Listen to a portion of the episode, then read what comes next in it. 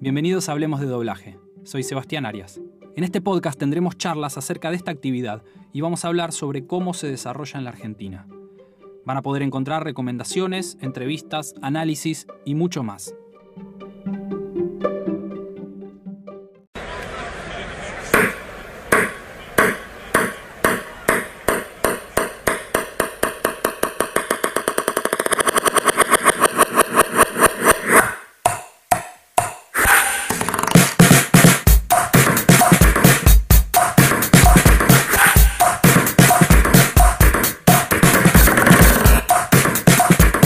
Nombre completo. Pablo Guillermo Gandolfo. Pero no le digas a nadie lo de Guillermo. Formación.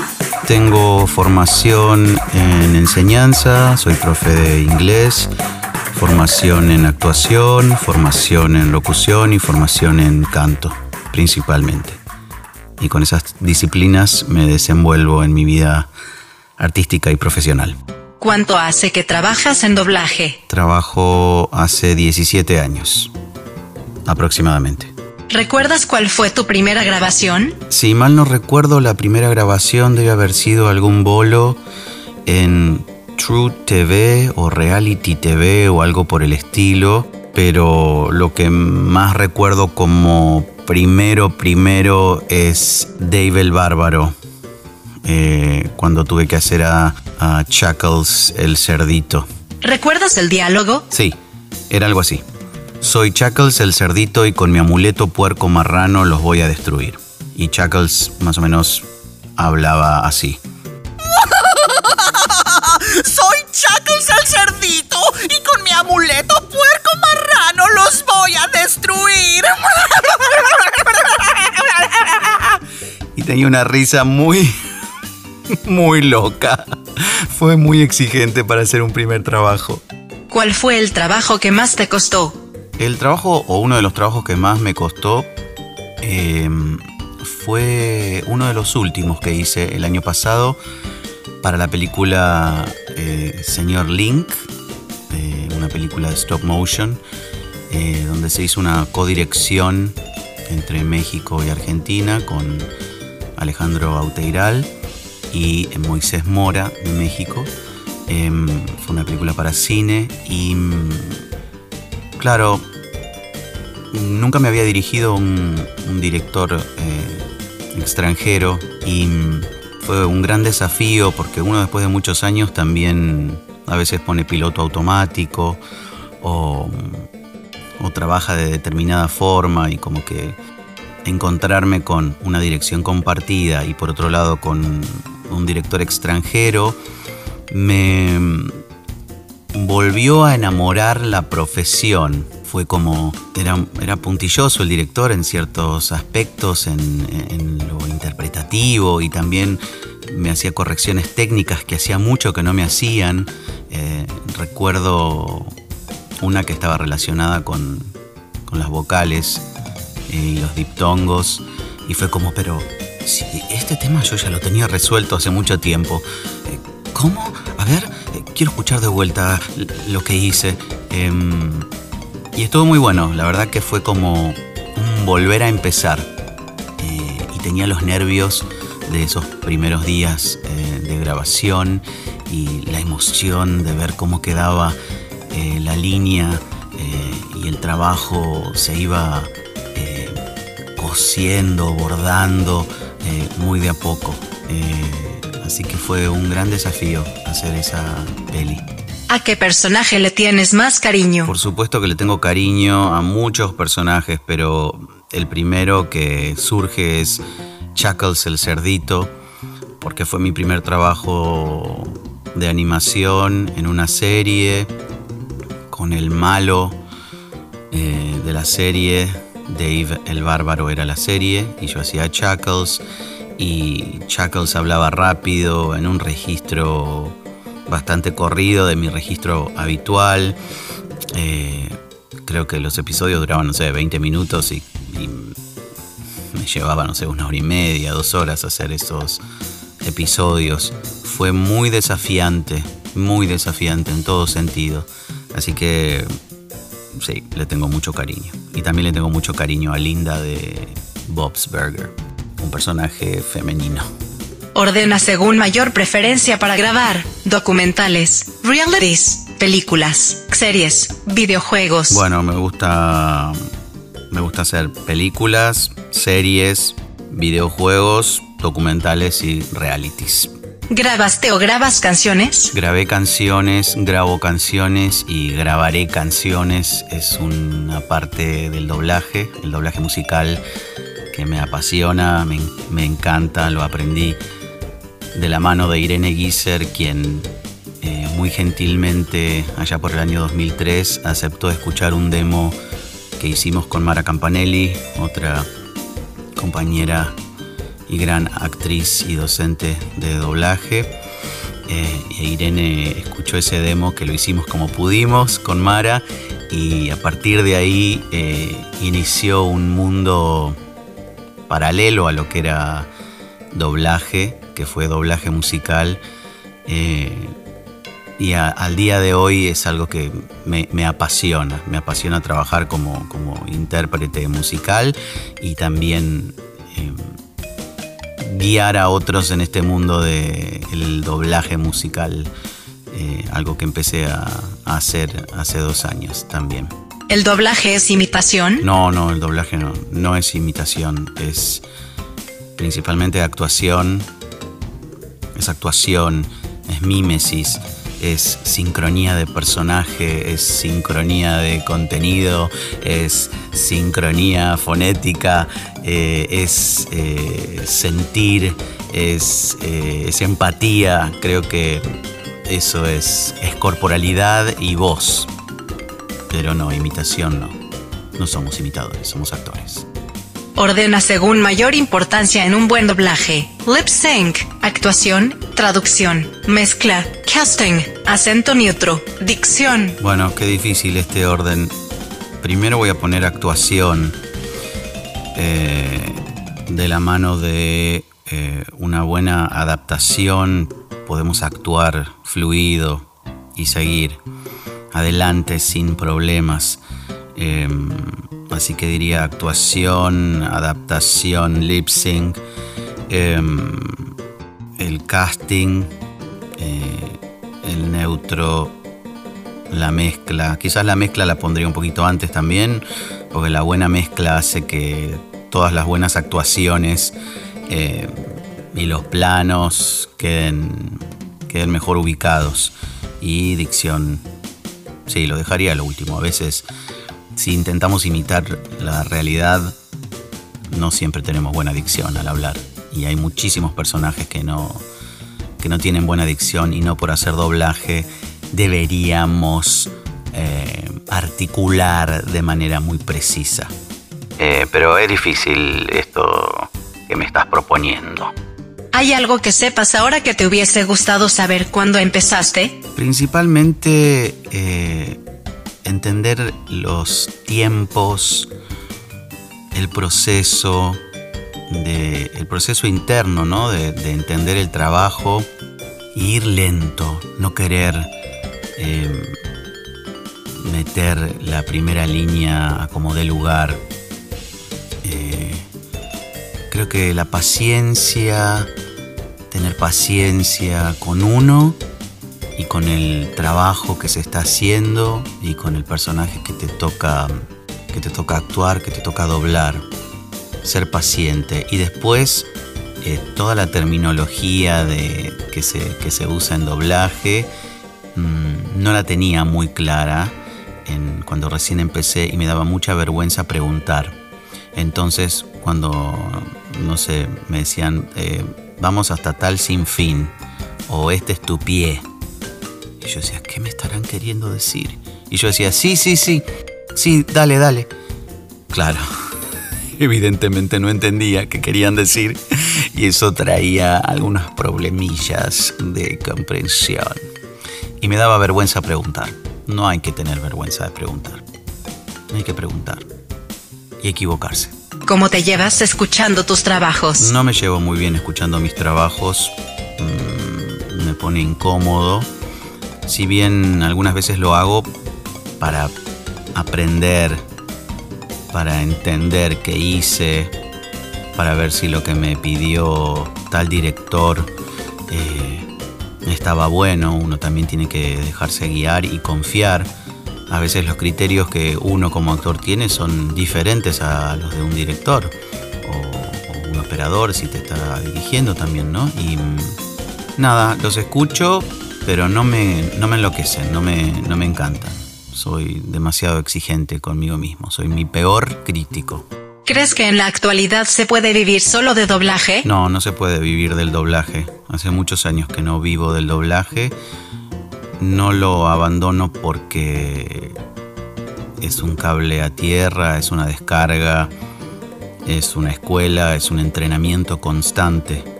Pero en la actualidad, y hace varios años que no vivo del doblaje, en alguna época cuando era más jovenzuelo y no tenía hijos eh, y dedicaba mucho tiempo a correr de estudio a estudio y de grabar desde muy temprano hasta muy tarde, quizás pude hacer unos manguitos para vivir completamente del doblaje, pero es muy cansador, eh, lleva mucho tiempo y no, no creo que, que se pueda vivir del doblaje hoy. Por lo menos no es mi caso. ¿Qué es lo que menos te gusta de trabajar en doblaje? Lo que menos me gusta es la paga, la- el, el valor del trabajo eh, y cómo se fue perdiendo el encuentro con los compañeros. Eh, vivimos tan a las apuradas que ya es un hola y un chavo en los pasillos. Y en otros tiempos quizás había más, valga la redundancia, más tiempo para estar con los compañeros. Yo igual no empecé en la, en- la época en que se grababa, se grababa de a, de a muchos, eh, pero nada, me gustaría que tuviésemos más tiempo de trabajo juntos con los compañeros, de, de hacer escenas de a dos personajes, qué sé yo, no sé. Estaría buenísimo. ¿Tienes algún proyecto pendiente? Me encantaría mm, poder hacer alguna película eh, de Disney musical clase A. Pero a medida que pasan los años, los, los deseos o los sueños o las metas eh, se van cumpliendo. Y quizás me gustaría, cosa que no sé si, si me atrevería a hacer, es trabajar en, en otro país, en México, eh, y ver cómo me va, pero la veo difícil que me vaya.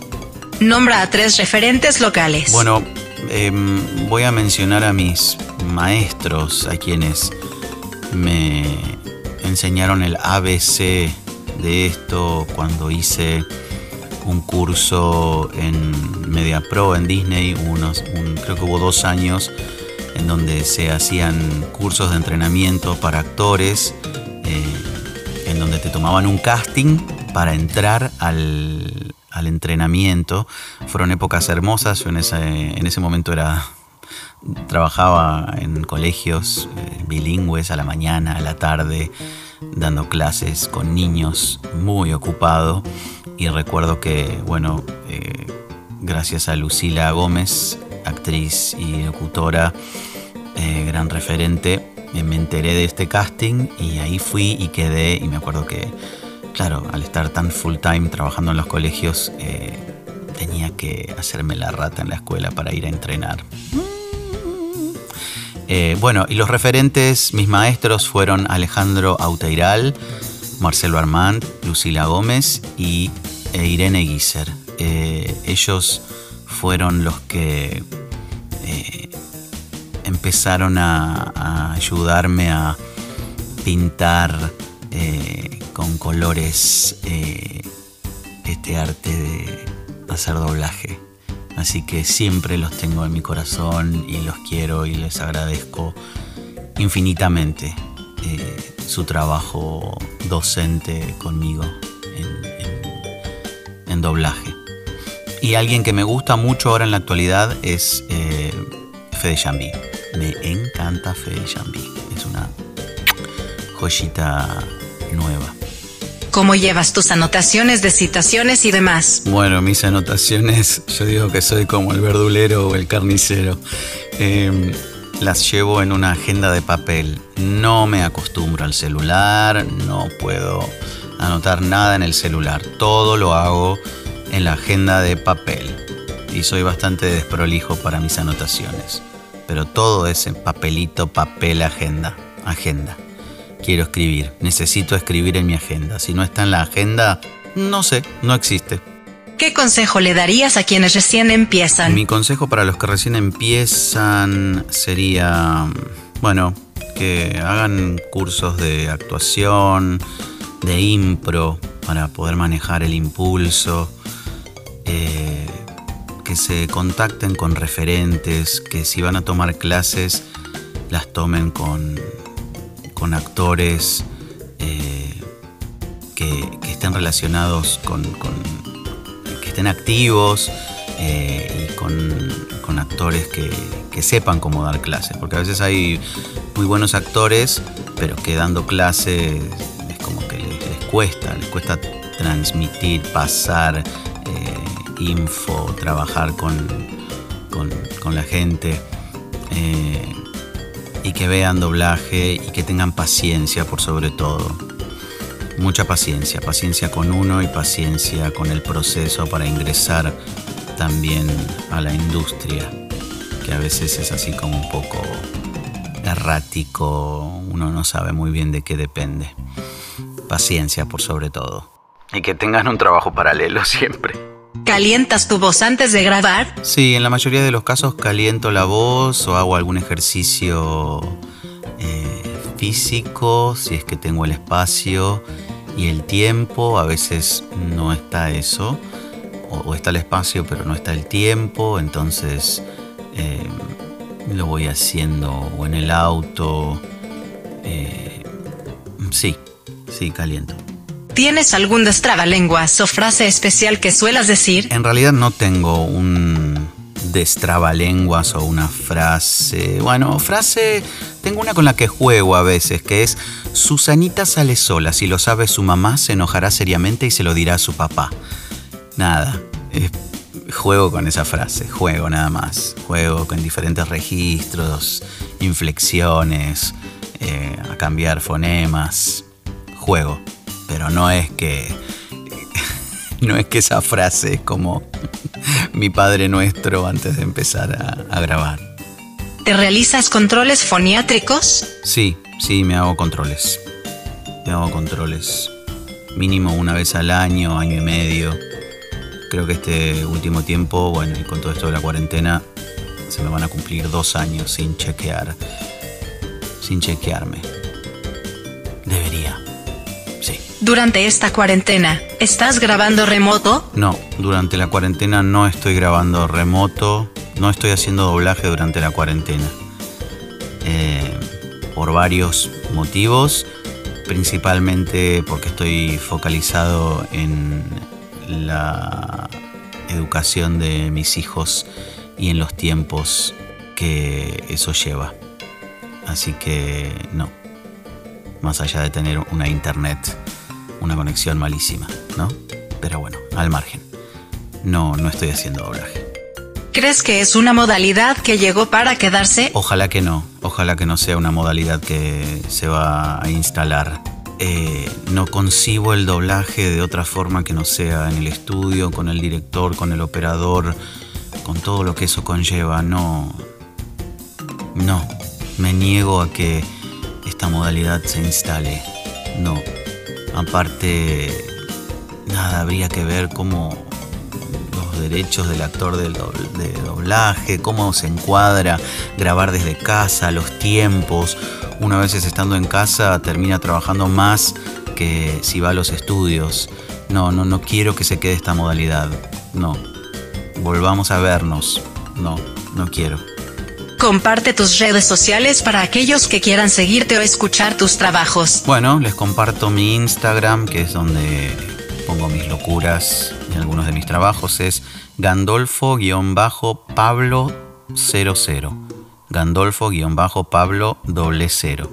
Y también pueden encontrarme en mi canal de YouTube como Pablo Gandolfo. Hay otros Pablo Gandolfos, pero esos son los fakes. Em, pueden encontrarme ahí, en esos lugares. Bueno, gracias, gracias por, este, por esta entrevista, gracias Eva, por este lindo ping-pong y nos estamos viendo por ahí. Chao.